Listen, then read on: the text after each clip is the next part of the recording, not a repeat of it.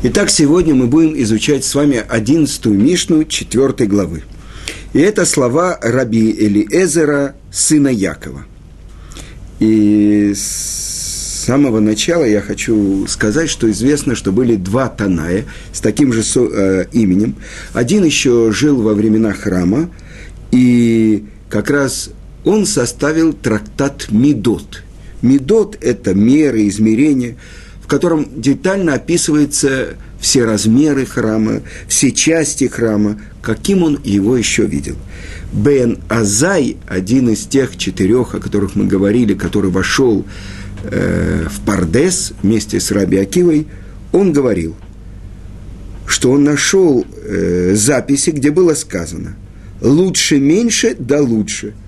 То есть лучше один кав – это древняя мера сыпучих веществ, равная двум и двум и 200 грамм литров объема. Зато чистый. Лучше один кав, но чистый.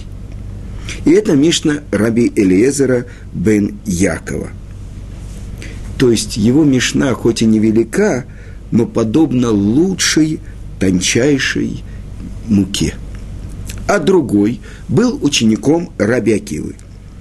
И, по-видимому, нашу Мишна как раз это высказывание ученика Раби Акивы, Раби бен Якова. И в Иерусалимском Талмуде, в трактате Пиа, о нем рассказывается, что однажды в город, где жил Раби Лезер бен Яков, пришел нищий слепой. И вдруг все жители города увидели, что самый важный еврейский мудрец города, сел рядом с этим нищим слепцом. И тогда они подумали, значит, он его знает, значит, это, может, он с ним дружит. И э, дали очень много цдаки этому бедному слепцу. И он спросил у них, почему вы мне так много даете? Они говорят, ты знаешь, кто возле тебя сидел? Рабелиезер бен Яков. И тогда описывает – то, что сказал этот слепой. Ты сделал милость тому, кто виден другими, но сам не видит. Тот же, кто видит, но сам не видим, отплатит тебе милостью за ту милость, которую ты сделал мне. И это, вы понимаете, говорится о Творце мира. Так вот, в нашей Мишне э, это слова Рабелезера бен Якова. Давайте посмотрим, что он, послушаем, что он говорит. Рабелезер бен Яков мэр. До того, как я начну учить Мишну, я хочу сказать, что сегодняшний урок я хочу посвятить Равлейбу Гельфанду. Неделя еще не прошла – субботу он ушел, и о нем я хочу тоже поговорить, потому что это связано с нашей Мишной. Итак, э, Ле Илуй Нишама Равлейб бен Муш. Раби Лезер бен Яков омер, аусе митцва хат конело проклит ихат, ваовера вера ихат, конело категор ихат, чува ума симтовим – Тарим Мипней Апуранут. Итак, переведем нашу Мишну. Раби Илиезер бен Яков говорил, тот, кто исполняет даже одну заповедь, он приобретает себе одного защитника. Делающий одно нарушение приобретает одного обвинителя. Раскаяние и добрые дела, они как щит перед обвинителем и защищают от бед. И так надо понять, э, что же именно говорит и чему учит Рабелезер, сын Якова. Что это значит делающий одну мецву? И давайте посмотрим, что говорят э, первые комментаторы, и это Раши, Рамбам, Рабейну Йона. Раши говорит так – что это значит защитник? Это защитник, который оправдывает его. Вы бы сейчас сказали адвокат. И так сказано в свитке Иов. И вы знаете, что свиток Иов э, записал Муширабейну. Им ешалав малах милиц эхат мини алев лагид ладам ешро. Если даже есть один ангел-защитник, который скажет э, хорошее, Яшар про этого человека, даже если он один из тысячи, это уже достаточно, чтобы э, в день суда, в Рошишана, он был э, оправдан. Да?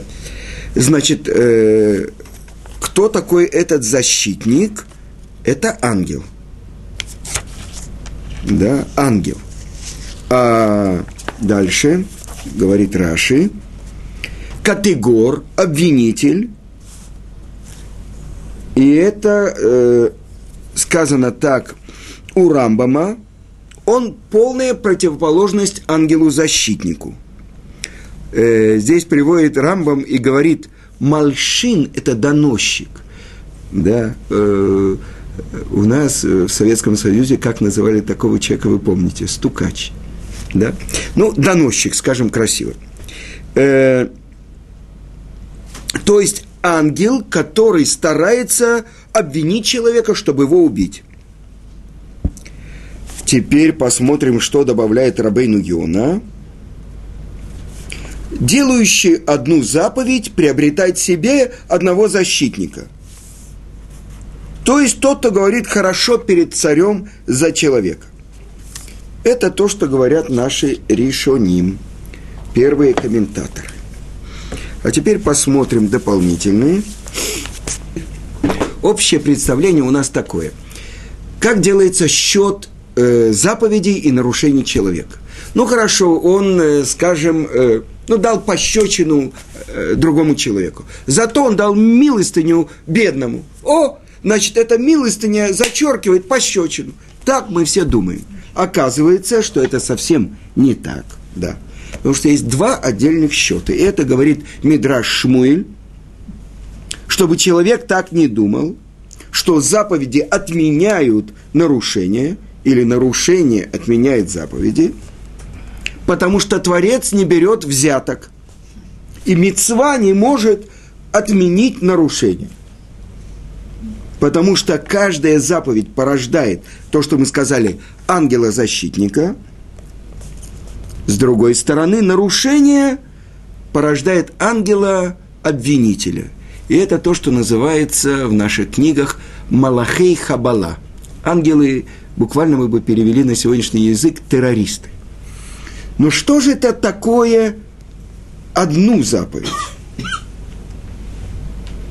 Даже если человек сделал одну заповедь, это то, что приводит Раши, даже если есть против него девять 999 обвинителей, вот это одна заповедь, или то, что, то есть, насколько важна она, или то, что написано у Рамбама, что если человек за все 70 лет жизни исполнил хотя бы одну заповедь, но полностью, цельно, во имя Творца, то он уже получает пригласительный билет в будущий мир. Но, э, как вы понимаете, не все так просто. Итак, Дальше э, сказано, что раскаяние и добрые дела – защита от бедствий. Мы поняли бы так. Есть то, что я говорил, одна мецва не отменяет нарушения. Это говорится про все заповеди, кроме одной заповеди. Заповедь раскаяния, чува. Потому что написано в наших книгах, что это написано и в трактате Миноход – что этот мир сотворен буквой «гей», что если человек хочет выйти из мира, который сотворил Творец, перед ним внизу широкие ворота. Он может выйти. Но почему у буквы «гей» есть наверху маленький, скажем, вход? Что если человек хочет вернуться, он может вернуться и войти в мир Творца. Так мы понимаем раскаяние, да? защита от бедствий и добрые дела. Значит, что мы говорим? Человек, который, написано так в Талмуде, который даже 70 лет делал все нарушения. Перед смертью он раскаялся, все эти нарушения, ну, в зависимости от того, какие, э, но в прямой общий такой принцип, все эти нарушения ему не упоминаются не будут предъявлены ему на небе. С другой стороны, человек всю жизнь делал заповеди. И это известно э, про даже Коэн Гадоль, первосвященник, который всю жизнь входил в святое святых, был первосвященником в Йом-Кипур, входил, защищал весь народ, а в конце стал дздуки. То есть э, отказался от правильного понимания Торы, стал отрицать устную Тору.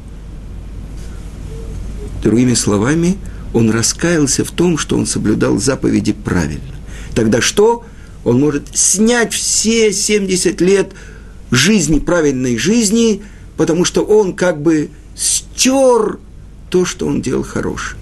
Так вы понимаете, что с одной стороны, то э аля решонот, э, как бы раскаивается о том, что он делал в начале, мецва чува, она снимает, стирает – все то плохое, что делал человек. С другой стороны, раскаяние в том, что человек делал заповеди, может лишить его всех заповедей.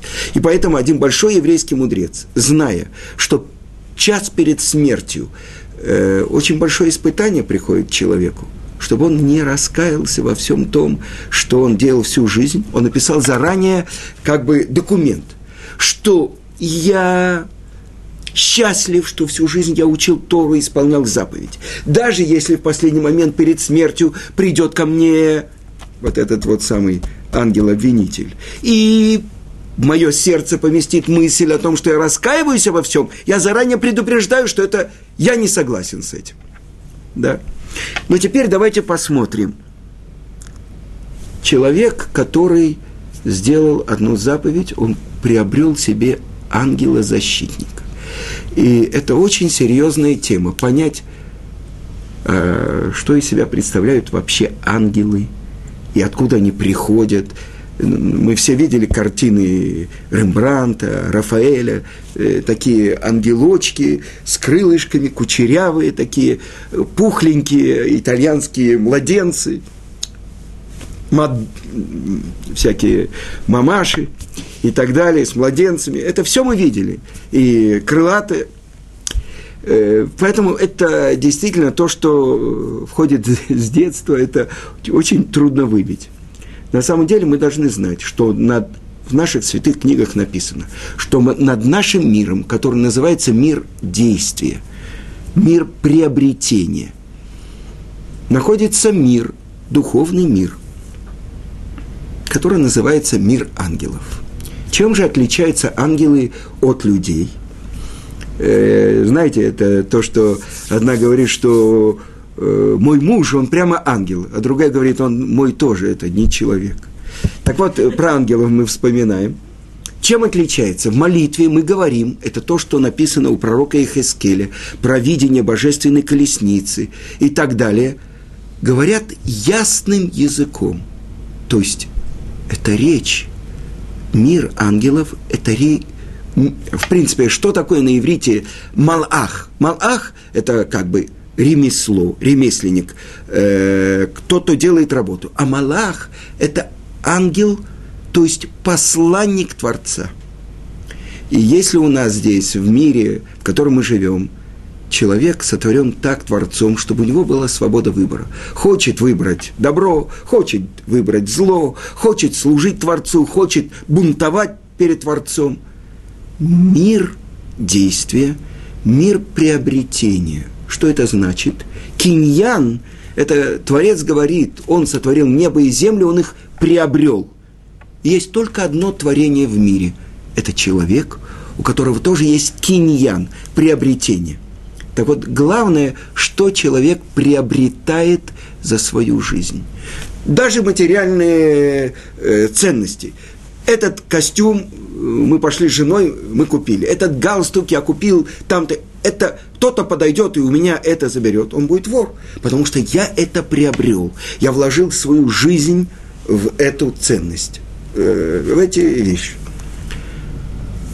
Мир ангелов посланников Творца, исполняющие его волю. Сказано, что наш мир, это Талмуд говорит, и служение человека выше, чем служение ангелов. То, что написано в святых книгах, потому что души народа Израиля взяты из места, которое выше, чем мир ангелов, из-под престола славы Творца. Тогда то, что говорит Талмуд, что мы ближе к Творцу. Потому что мы говорим только два слова до того, как произносим его имя. А ангелы произносят три слова. Значит, на одно слово они дальше. Что мы говорим? Мы говорим «Шма Исраэль Ашем Элокейну Ашем Эхад». Слушай, Израиль Ашем. Четырехбуквенное имя Творца. А ангелы говорят «Кадош, Кадош, Кадош Ашем». То есть они только после трех слов говорят. Больше того, написано в Талмуде, только когда мы внизу произносим к душу, это самое э, святое место молитвы, когда повторяет молитву посланник общества, и мы все вместе с ним произносим к душу, тогда ангелы получают право там произносить к душу. То есть отдельная тема – мир ангелов. И когда Творец собирался творить человека – он спросил у ангелов, творить человека или нет. И они сказали, что он из себя представляет. Он весь наполнен ложью, не твори его.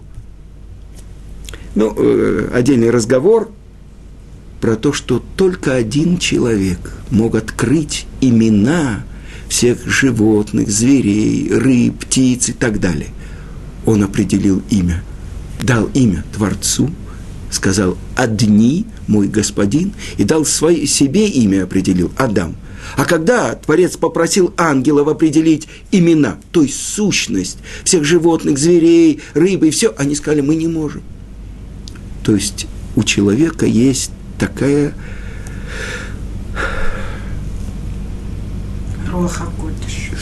такая, э, ну, как бы глубина, которой нет у ангелов. Почему? Потому что все то, что есть во всех этих зверях, птицах, э, животных и так далее, это заключено в нем. Поэтому он, из себя может постигать. Но как же он может постичь Творца? И это то, что сказано. «Вейпах баапав нишмат хаим» и вдунул в его ноздри душу живую. От кого вдунул? От, сего, от себя вдунул. Поэтому человек, с одной стороны, похож на четвероногих животных.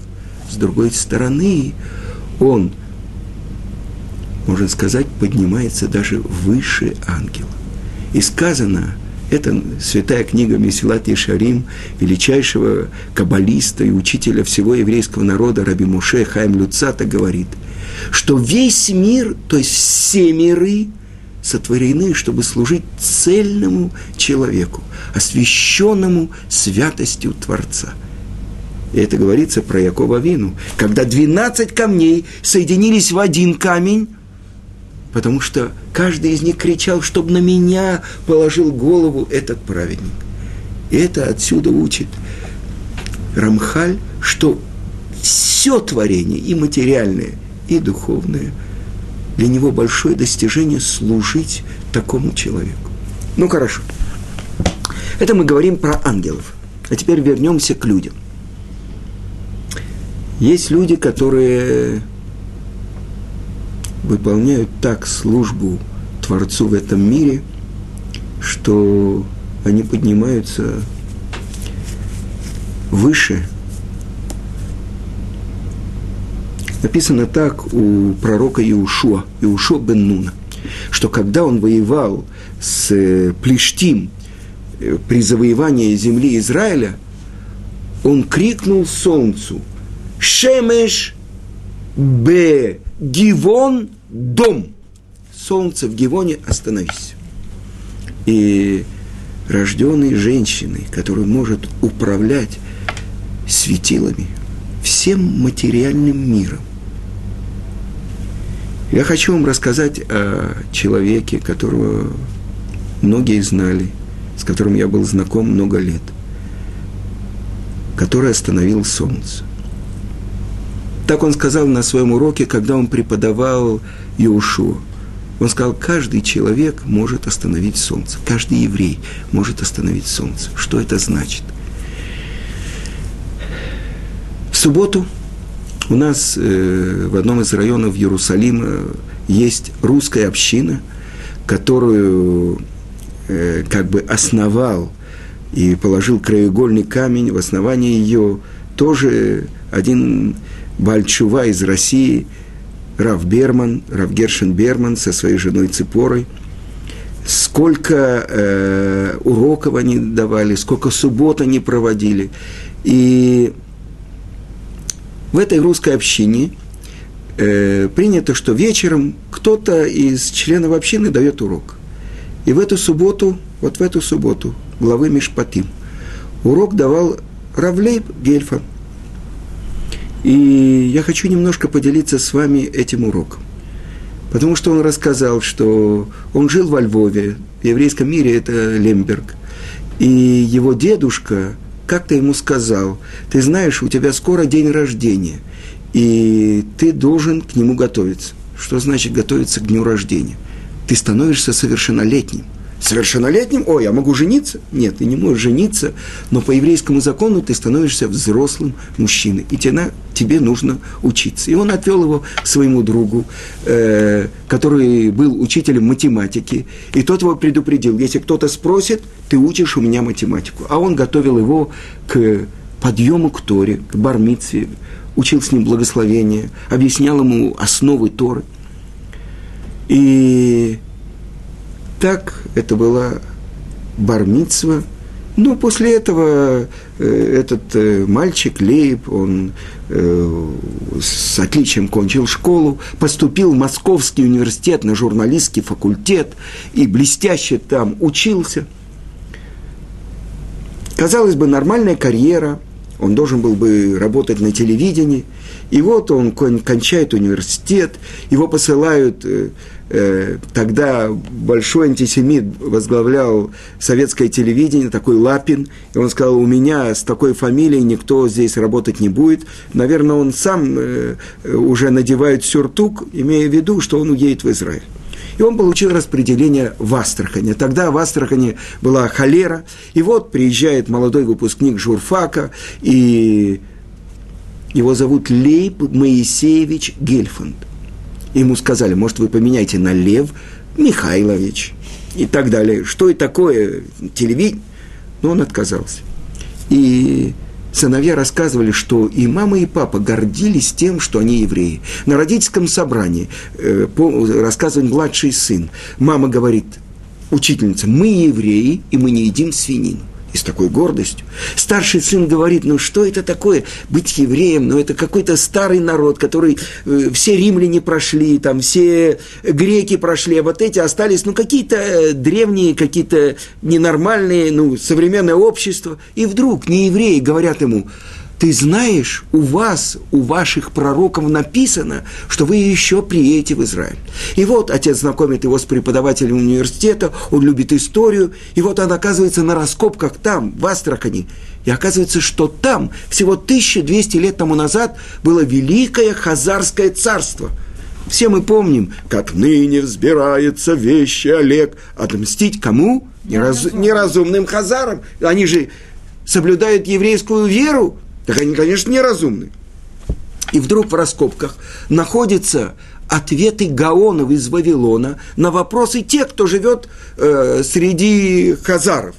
Э, туда отправляют учеников учить Тору, потому что то, что описал нами э, э, в книге Кузари э, Раби Оливи, что римский, э, что, извините, хазарский царь видит во сне, что его желания сердца